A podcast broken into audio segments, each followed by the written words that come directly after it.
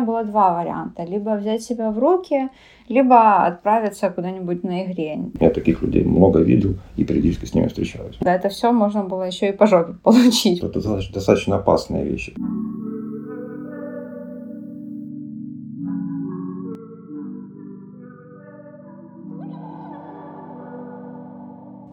Привет! Это первый выпуск подкаста «Нормальным быть противно». Меня зовут Екатерина Соловей, а рядом со мной мой муж Олег Соловей, психолог-психоаналитик. Добрый, я Олег Соловей, действительно психолог-психоаналитик. Для начала, наверное, пару слов о том, как появилась идея подкаста.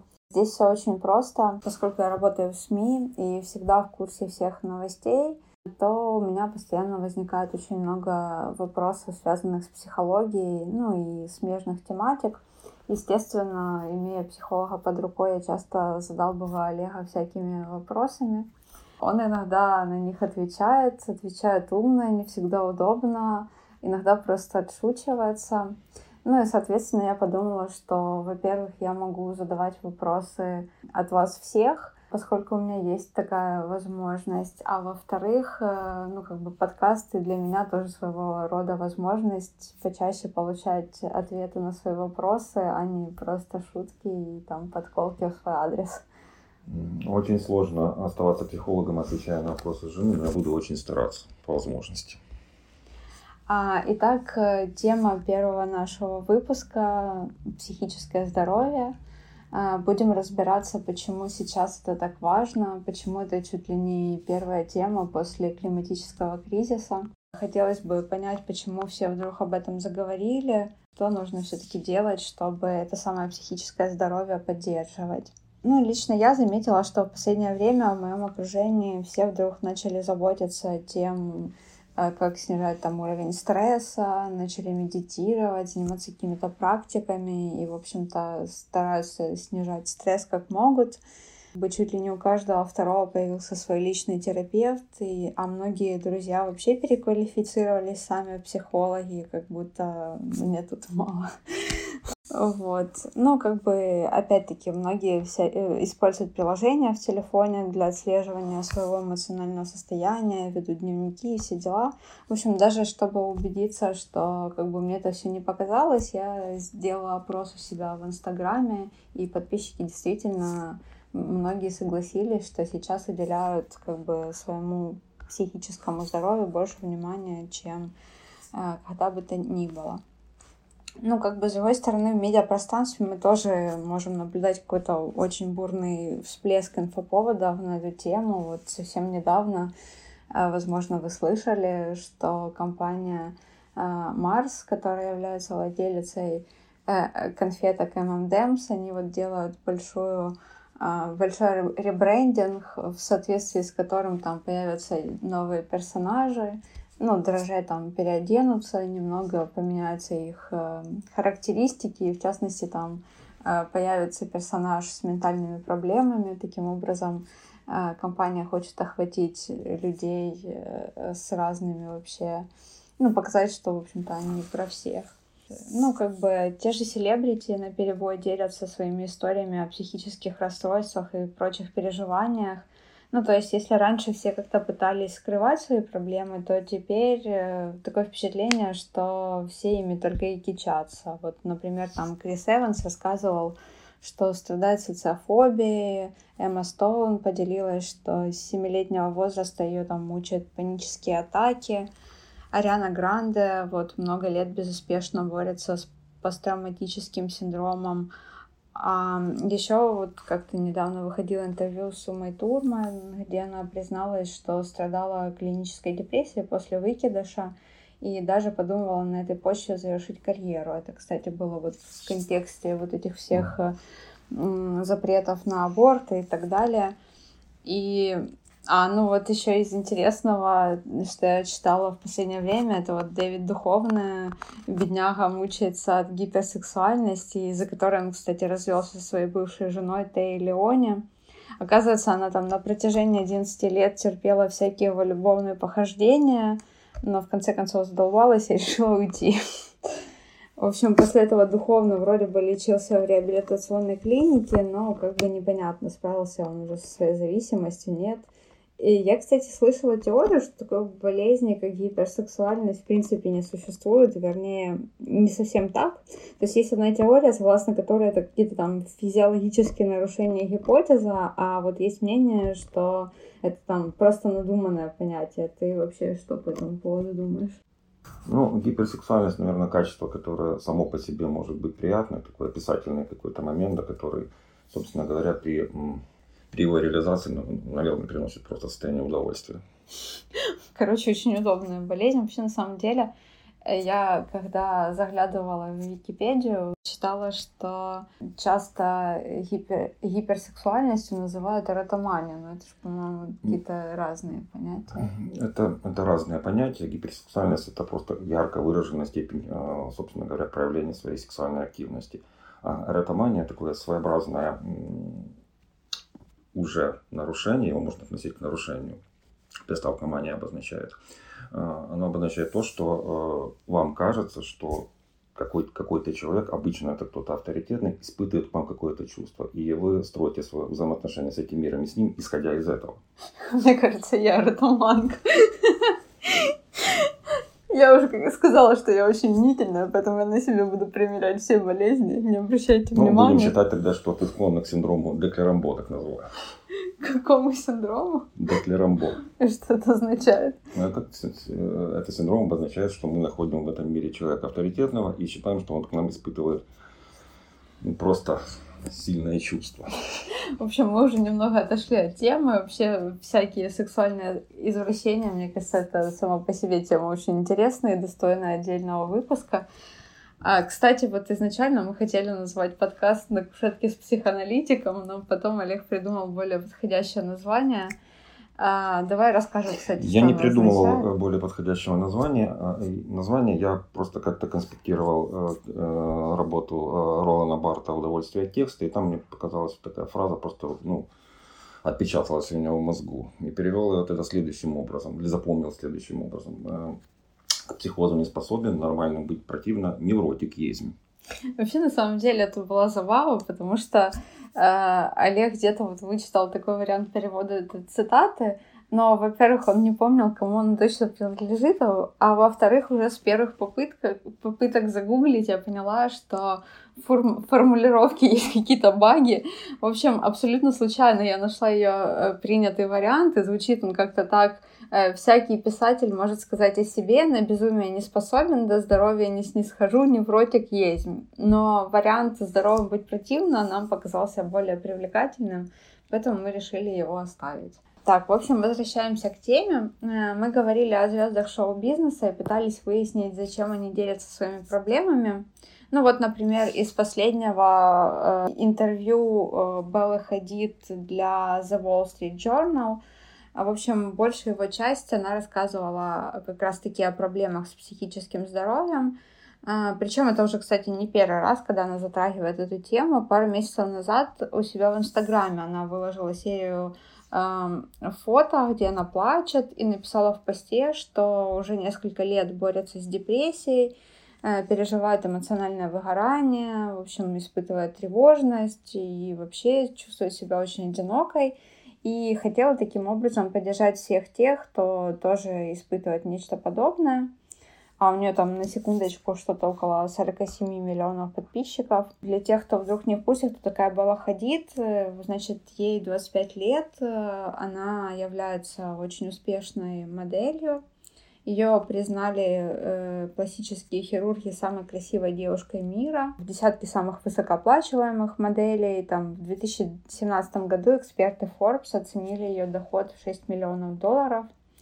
Она является лицом Dior, Булгари, у нее есть многолетний контракт с Victoria's Secret, хотя последнее это уже, наверное, не так престижно, как несколько лет назад из-за череды скандалов, возможно, вы слышали, там связано все с сексуальным насилием, прочими грязными делами владельцев компании, но тем не менее. Значит, ее папа Мохаммед Хадид, мультимиллионер, мама Иоланда в прошлом тоже модель и, кажется, телеведущая. В общем-то, сестра тоже модель, Джиджи. Выросла Белла в грандиозном поместье в Валь-Эйр в Лос-Анджелесе, значит, завидная невеста, встречается там с успешными парнями, Сейчас у нее там вроде отношения с арт-директором а, Марком Кауманом. До этого был роман с музыкантом The Weeknd, который все там бурно обсуждали в соцсетях и в СМИ. В общем, они там жили в огромном пентхаусе в Нью-Йорке, потом продали его за там 6,5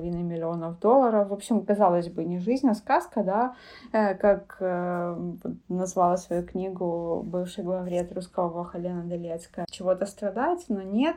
В интервью WSJ Белла рассказала, что у нее на протяжении протяжении вот нескольких лет был ряд депрессивных эпизодов, и, собственно, рассказывала, как она с ними справлялась с помощью мамы, врача. Она там даже не знала, как выражать свои чувства словами. Что я думаю по этому поводу? С одной стороны, это как бы классно, что люди обращают на это внимание, потому что когда я была подростком и э, чуть позже переживала там депрессивные эпизоды со всякими суицидальными попытками, у меня было два варианта. Либо взять себя в руки либо отправиться куда-нибудь на игре. К счастью, у меня хватило сил это все преодолеть самой, хотя ну, не сразу и не легко. Но говоря уже там, да, о, том, что мы все переживали в детстве, ну, я имею в виду более старшее поколение, вот меня, например, воспитывали бабушки, дедушки, то есть люди еще советской закалки, которые, ну, как бы все подобные душевные страдания принимали за капризы и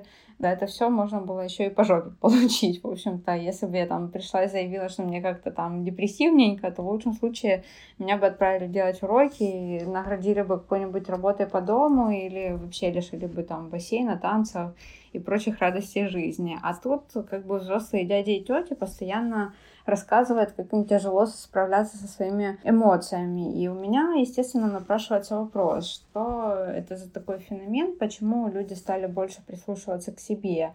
Стало ли это от того, что им нечем заняться и все остальные потребности они закрыли, или сейчас действительно что-то особенное с нами происходит, что ты думаешь по этому поводу? Я, возможно, скажу вещь спорную, но я сильно сомневаюсь, что люди стали больше прислушиваться к себе и э, больше, больше интересоваться своим психическим здоровьем. Скорее, это, скажем так, отголосок э, увлеченности соцсетями, когда люди больше демонстрируют то, что у них есть, присоединяются к чьим-то страданиям. Ты привела пример медийного персонажа, mm-hmm. да, у которого все так складывается. Кстати, ты описывал ситуацию, э, жизнь-то как в сказке, но как ну, это напоминает жуть какую-то. Да, я я не знаю, кто это то, то, точно, но мне почему-то кажется, что она еще должна была испытывать какие-то проблемы с зависимостью. Я не знаю. Да, скорее... вот недавно, кстати, вот было тоже, она где-то давала интервью, я уже точно не помню где. А, кажется, InStyle. У нее была еще и алкогольная зависимость, mm. и вот ее даже там арестовывали за вождение в нетрезвом состоянии. В итоге она потом решила выпустить свой безалкогольный напиток, и все об этом написали. Ну, не суть, да. Ну, как бы такой еще пример, как из всего можно делать, собственно, мерять деньги. Скорее всего, здесь этот элемент тоже так в значительной степени присутствует, к сожалению, кстати. Потому что мы сейчас говорим, наверное, не о человеке, которого зовут Белла Хадид, а какой-то такой личности медийной, представленной там для всех, и для всех она такой, а, является определенным таким вот образом, скажем.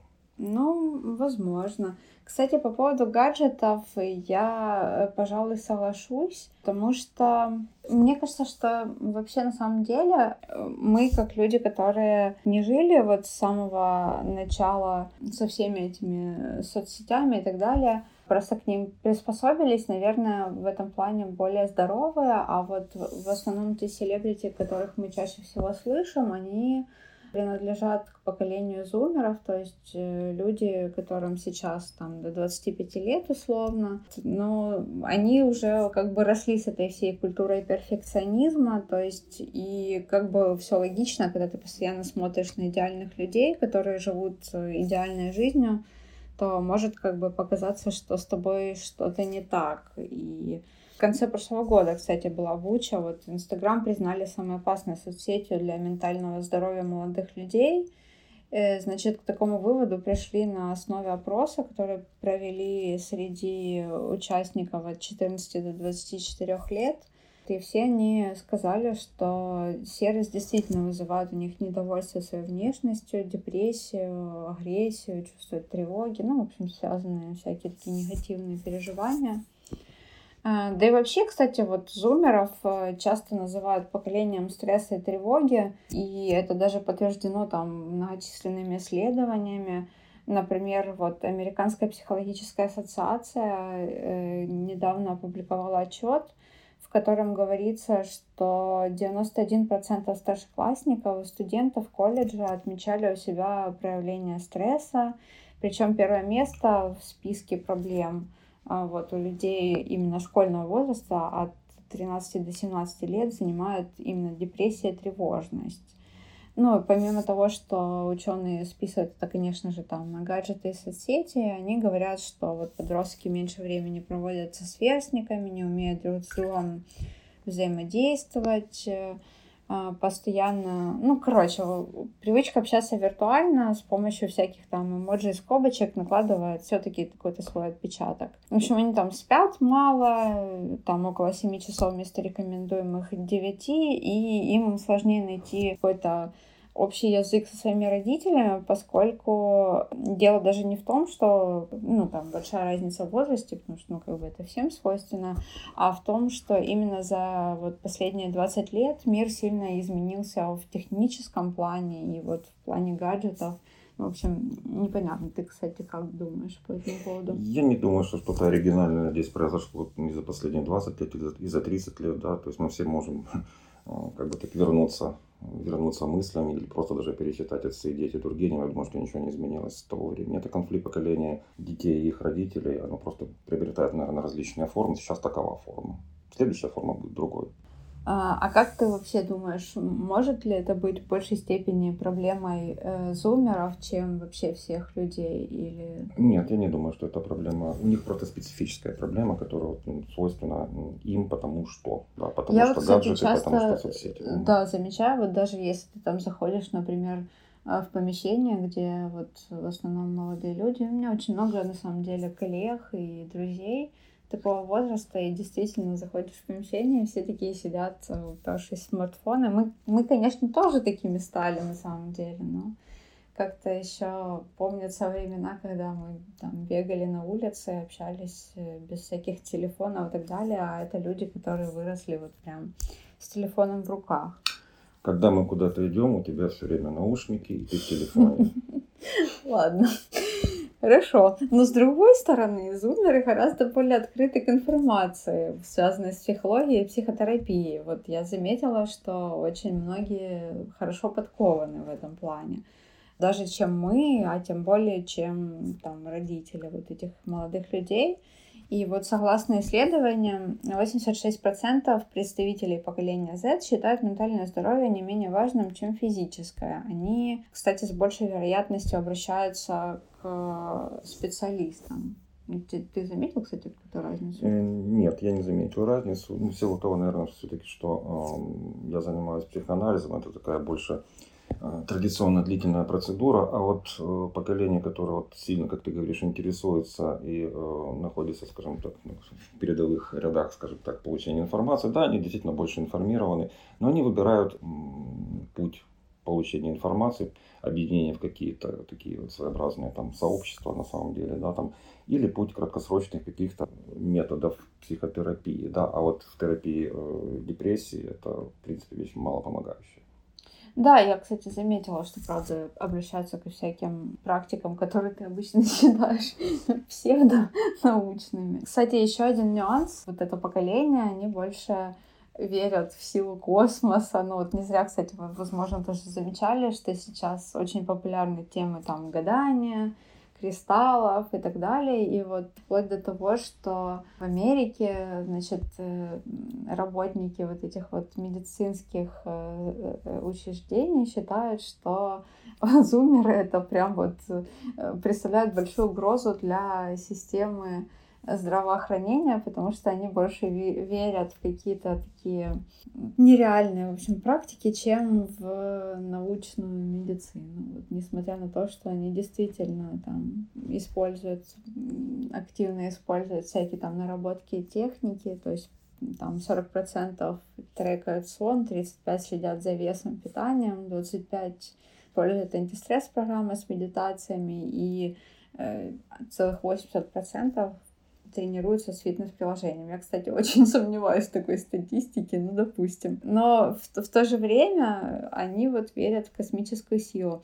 Кстати, ну, ученые, рассуждая на эту тему, говорят, что вот поскольку они привыкли в таком нереальном мире жить, то они больше склонны к мистификации. Но мне кажется, что всегда люди во что-то верили. Ну, если это, скажем, своеобразие взгляда поколения, тут, наверное, здесь ничего нет плохого. Мы же сейчас говорим о психическом здоровье, да, когда все эти формы обретают какие-то иные качества, да, когда человек не может быть ладу с собой или с окружающими, когда он откровенно наносит вред себе или, опять же, своим близким или, там, или не очень близким людям.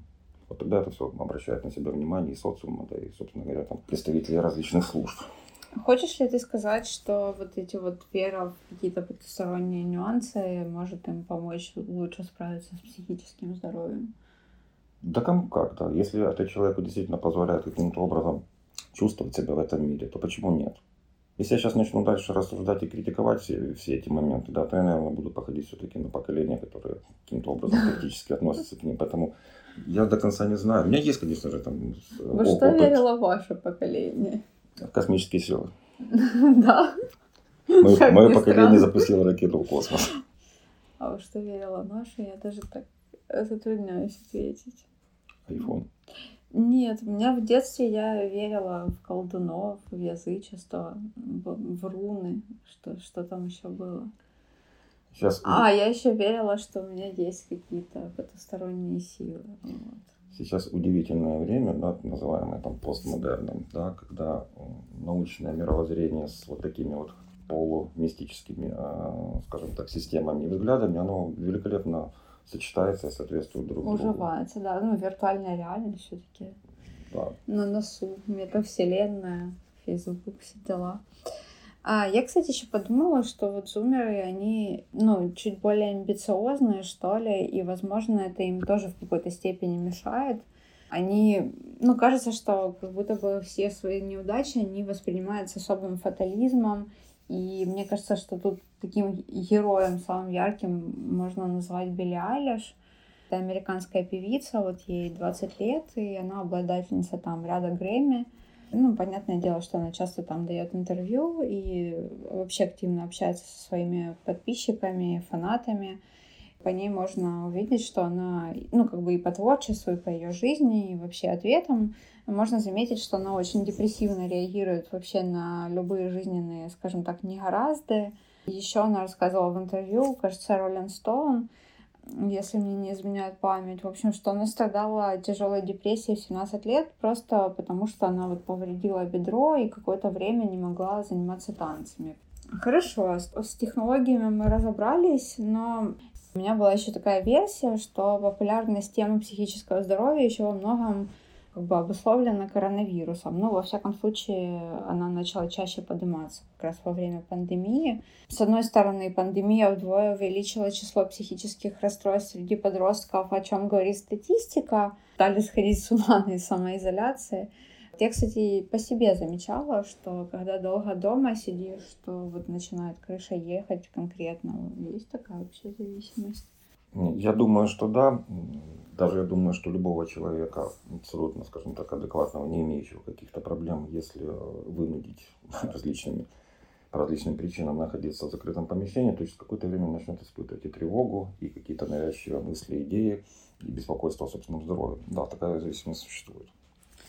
Ну, еще плюс э, на карантине у всех появилось как-то больше времени на самокопание, что ли. То есть, ну, руки дошли до того, до чего никогда не, ну, не доходили.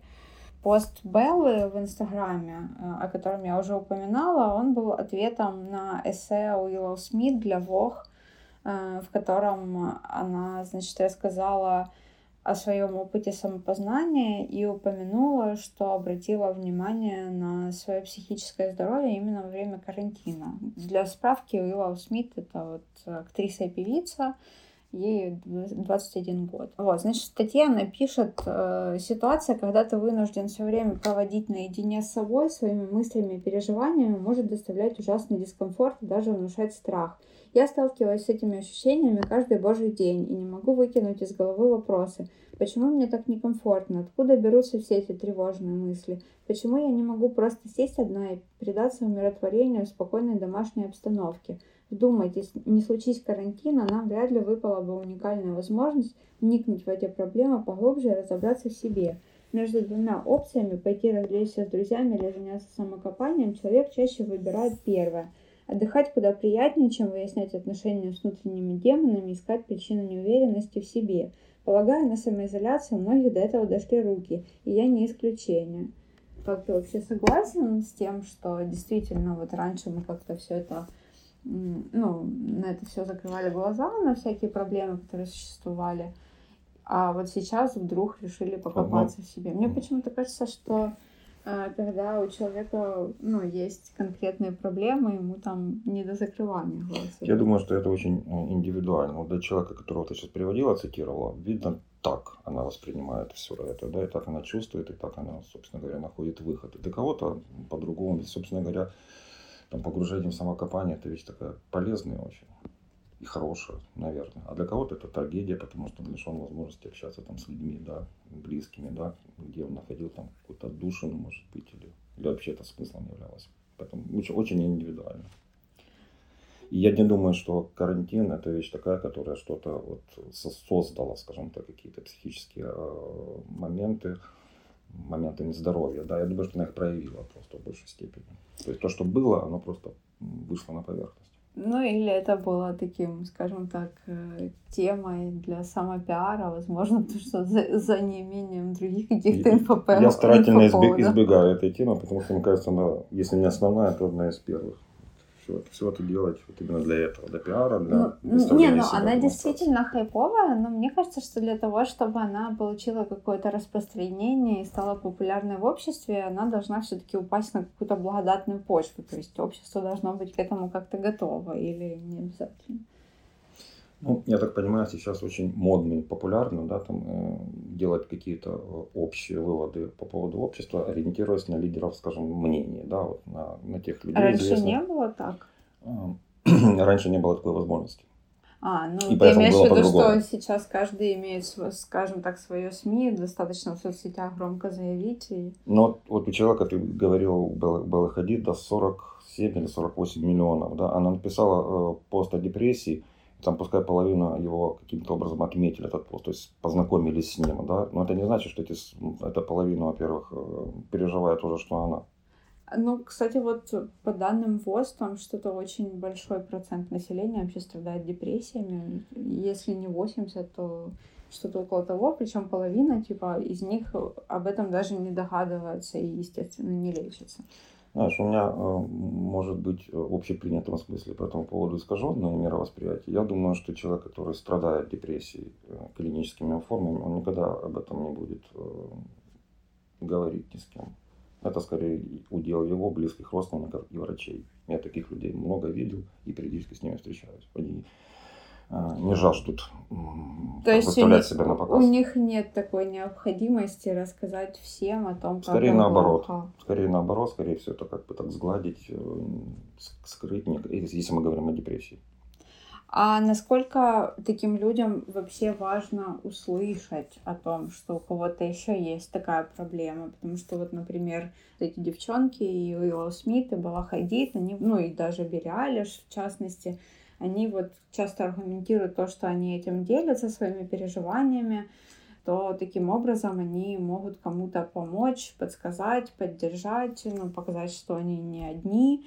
Ну, вот, например, э, та же Белла, вот она комментировала в этом интервью The Wall Street Journal, что она именно вот эти вот фотки заплаканные выставила, потому что у нее была там такая история личная, когда она, значит, переживала эти свои депрессивные эпизоды, она не могла выражать свои эмоции, и вот когда ее мама там или врач спрашивали, что с ней происходит, она просто делала фото и вот отправляла им и показывала, как ей хреново, а потом решила все это показать своим подписчикам, чтобы они видели, что есть, ну, типа, люди, которым также, возможно, хреново, как и им. Я думаю, что вот нужно обратить внимание, что это достаточно опасные вещи, потому что если у человека, собственно говоря, есть какие-то предиспозиции к каким-то переживаниям, заболеванием, да, то такие посты, они могут, собственно говоря, там, ну, их как-то инициировать, поднять на поверхность, и причем неконтролируемым совершенно там способе выражения, да, потому что люди, которые читают, они не обязательно, что они будут обращаться к специалистам после этого. Ну вот, кстати, да, мы с Олегом уже обсуждали эту тему немножко в другом контексте. Я У себя в Инстаграме стараюсь очень аккуратно их затрагивать, потому что очень боюсь обратной реакции. В частности, мы говорили о том, стоит ли говорить о расстройствах пищевого поведения и суицида, и как раз-таки пришли к выводу, что это может послужить триггером для тех людей, которые уязвимы действительно и ну, подвержены таким расстройствам. Ну, вот я, кстати, вспоминала, что вот раньше были э, в мою, скажем так, юность, были популярные группы поддержки девочек с анорексией, где все скорее друг друга поддерживали вот эту нездоровую худобу, а никак не помогали с этим бороться.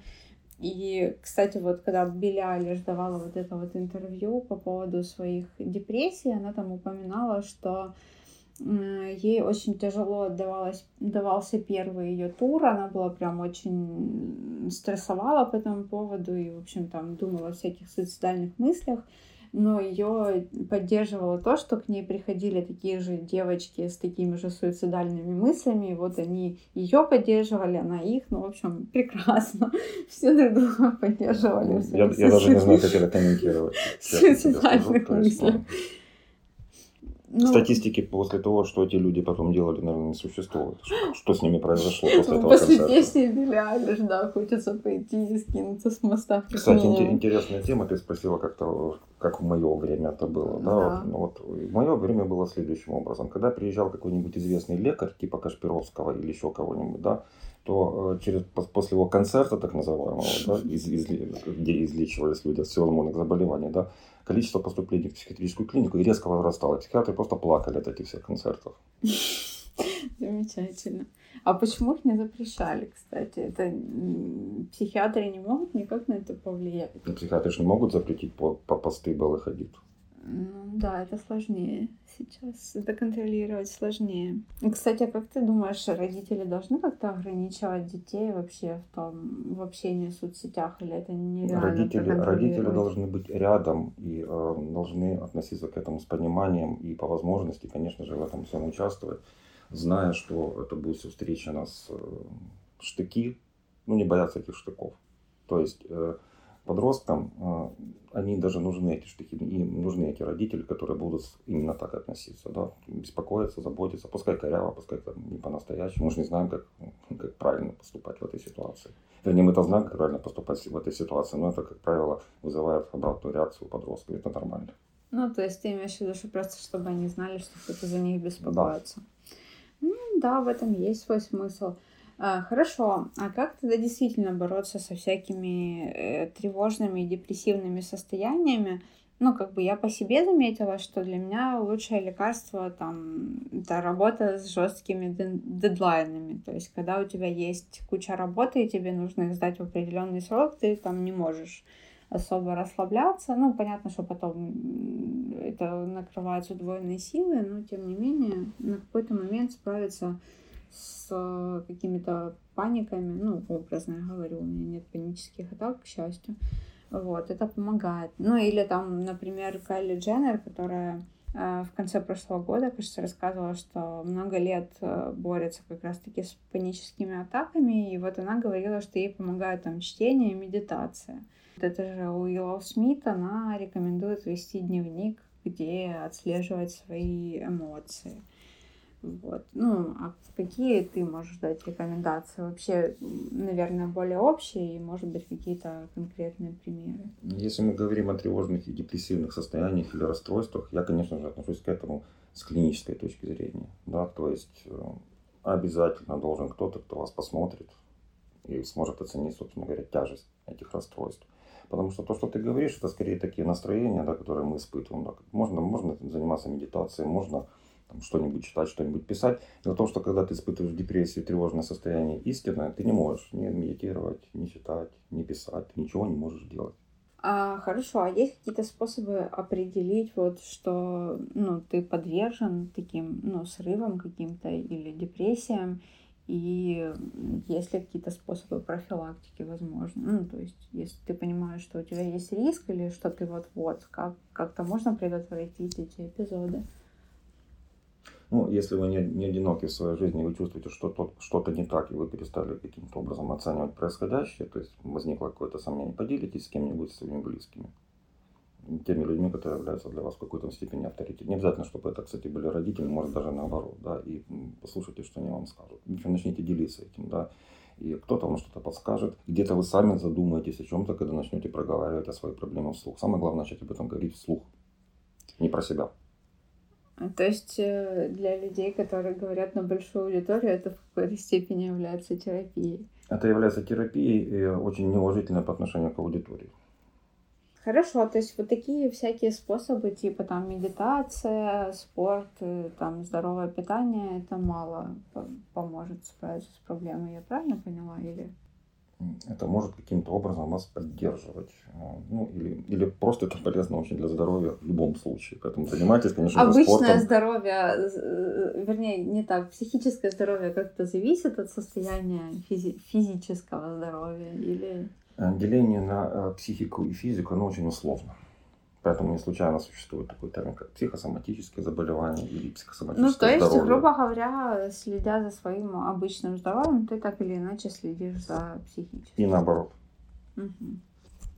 А что значит наоборот? Как можно следить за психическим здоровьем? Есть такая народная пословица, шутливая, да, все болезни от нервов. Хорошо, а если, допустим, проблема не у меня, а у вот у близкого мне человека, то есть я вижу, что ну, человеку реально хреново, могу я ему как-то помочь? Самое лучшее, что вы можете сделать, это отвести его к специалисту. Но э, это можно сделать или там не получается иногда сделать как раз по определенным причинам. Да, ну, человек скрытный, он человек стесняется, человек не знает, в конце концов, да, человек имеет финансовые проблемы. Да, поэтому вы можете его подготовить. Да, вы можете ему сообщить, что есть такой, такой способ, сами в него поверив, кстати, найдя какого-нибудь специалиста, и просто подбросить ему информацию и выдержать паузу. Потом еще раз подбросить выдержать паузу. А если он начнет тебя ненавидеть и посылать? Это хорошо. Если он начнет проявлять какие-то эмоции по отношению к вам, это хорошо. Будьте готовы, значит, он уже, собственно говоря, находится на пути, он уже в контакте. То есть надо, надо просто раздражать человека, да. чтобы он каким-то образом... Угу. Хорошо. Ну как раздражать? Раздражать не нужно. Нужно быть просто рядом и э, работать с ним. То есть, если вы друг, то вы будете помогать ему. Это и является помощью. Я вот еще подумала, что сейчас очень многие пытаются сохранять свое психическое здоровье путем там налаживания, такое громкое слово, там баланса между работой и жизнью. И э, вообще многие говорят о сокращении рабочего времени. Много появилось фрилансеров, Плюс еще популярным становится цифровое кочевничество, то есть когда люди совмещают путешествие и работу. Ну вот даже крупные работодатели, там такие как Amazon, Google, Microsoft, кто там еще. В общем, внедряют все возможные инициативы, которые там направлены на снижение уровня стресса у сотрудников. Причем есть даже программы какие-то на государственном уровне, например, из последнего. Э, в Великобритании собираются э, летом, по-моему, с июня, в общем, и до конца года тестировать э, четырехдневную рабочую неделю, чтобы э, люди могли наладить баланс между работой и личной жизнью. И там уже что-то, очень много компаний, около 30 подали заявки на участие. Их сотрудники будут работать 32 часа в неделю, и если за это время они смогут выполнить трудовую норму, как при обычной рабочей неделе, то получат 100% заработной платы. И, насколько я помню, такое уже делали, кажется, в Китае и где-то еще. Ну, в общем, по результатам опроса американского центра Mindshare Partners э, выяснилось, что около 50 э, миллениалов э, и 70 5% центениалов, то есть людям, которым там от 18 до 22 лет. В общем, что они хотя бы раз в жизни увольнялись с работы из-за стресса или других психологических причин. Вот как ты думаешь, работа нам действительно мешает? Если хорошо здоровью? вдуматься в э, это сообщение, в этот текст, который ты сейчас сообщил, э, который ты сейчас рассказала, да, то э, кажется, что это, да не кажется, так оно есть, что все это на самом деле не, не про какое, не про здоровье работников, это про эффективность производства и про прибыль просто-напросто. То есть, если завтра будет выгодно, чтобы работник страдали каким-нибудь расстройством, там, параноидной формы, то будут какие появятся соответствующие программы, в этом уверен. Это все просто для прибыли, которая, собственно, облекается в такую форму определенную. Да? То есть, ну... Ты имеешь в виду, что э, работодатели таким образом просто хотят сократить свои издержки, а подают это под видом а, того, что они это хотят, польза Они для хотят, здоровья. чтобы работа проходила эффективно. Да? То есть эффективность предполагает там, лучший уровень здоровья у работников, на самом деле. Меньше, скажем так, социальных всевозможных бурь и напряжений а, профсоюзная какая-то деятельность, чтобы как бы так Не, ну в целом это же ну, идет на пользу сотрудникам. Это идет на пользу сотрудникам, э, на пользу сотрудникам, а самое главное, это идет на пользу компаниям. Ну хорошо, но если, допустим, люди будут больше проводить времени с семьей, меньше за работой, ну это же скажется лучше на их психическом здоровье. Я опять скажу то же самое. Очень индивидуально. Понятно. Для кого-то эта работа была отдушиной от всего. Да, тут ему говорят, что вместо пяти ты теперь будешь четыре дня проводить на работе, все остальное время будешь проводить дома. Помнишь это? А, да, да. Напомни. В общем, ходила такая э, приколка в ТикТоке. Значит, у молодого человека спрашивают а, по поводу карантина. По поводу карантина, да, что Значит... Вариант А. Вы будете проводить дома с семьей. Вариант Б. Он перебивает, говорит вариант А. Ой, наоборот, наоборот, вариант Б. Б вариант. Б вариант, да. Хорошо. Ну, а есть вообще возможность, ну, мне кажется, что это все всегда хотят, но ни у кого не получается. Есть ли какой-то способ воспитать здорового психически человека? Что бы ты, какие бы ты рекомендации мог дать для родителям напоследок? Я бы дал следующую рекомендацию. Я все-таки где-то обращусь к мнению совершенно великого человека, терапевта и врача детского, да, в большей степени детского, Дональда Винникота, который говорил, не слушайте никогда ничьих рекомендаций, не читайте никаких книг по поводу здоровья своих детей или как, как с ними быть. Да, потому что все, вся эта литература просто будет вас отдалять от ребенка. Чувствуйте себя, обращайтесь к себе. Создайте ему такие условия, когда он будет жить в поле, поле вместе с вами, в поле взаимодействия. И тогда он вырастет нормальным человеком. То есть живите, получайте удовольствие, занимайтесь собой, и у детей будет все нормально. Все, друзья, живите, получаю удовольствие. На этом мы заканчиваем. В общем, подписывайтесь на наш подкаст, оставляйте свои комментарии. Я, кстати, не знаю, можно ли оставлять комментарии, но вы знаете, где нас искать. Поэтому до новых встреч. Всего доброго.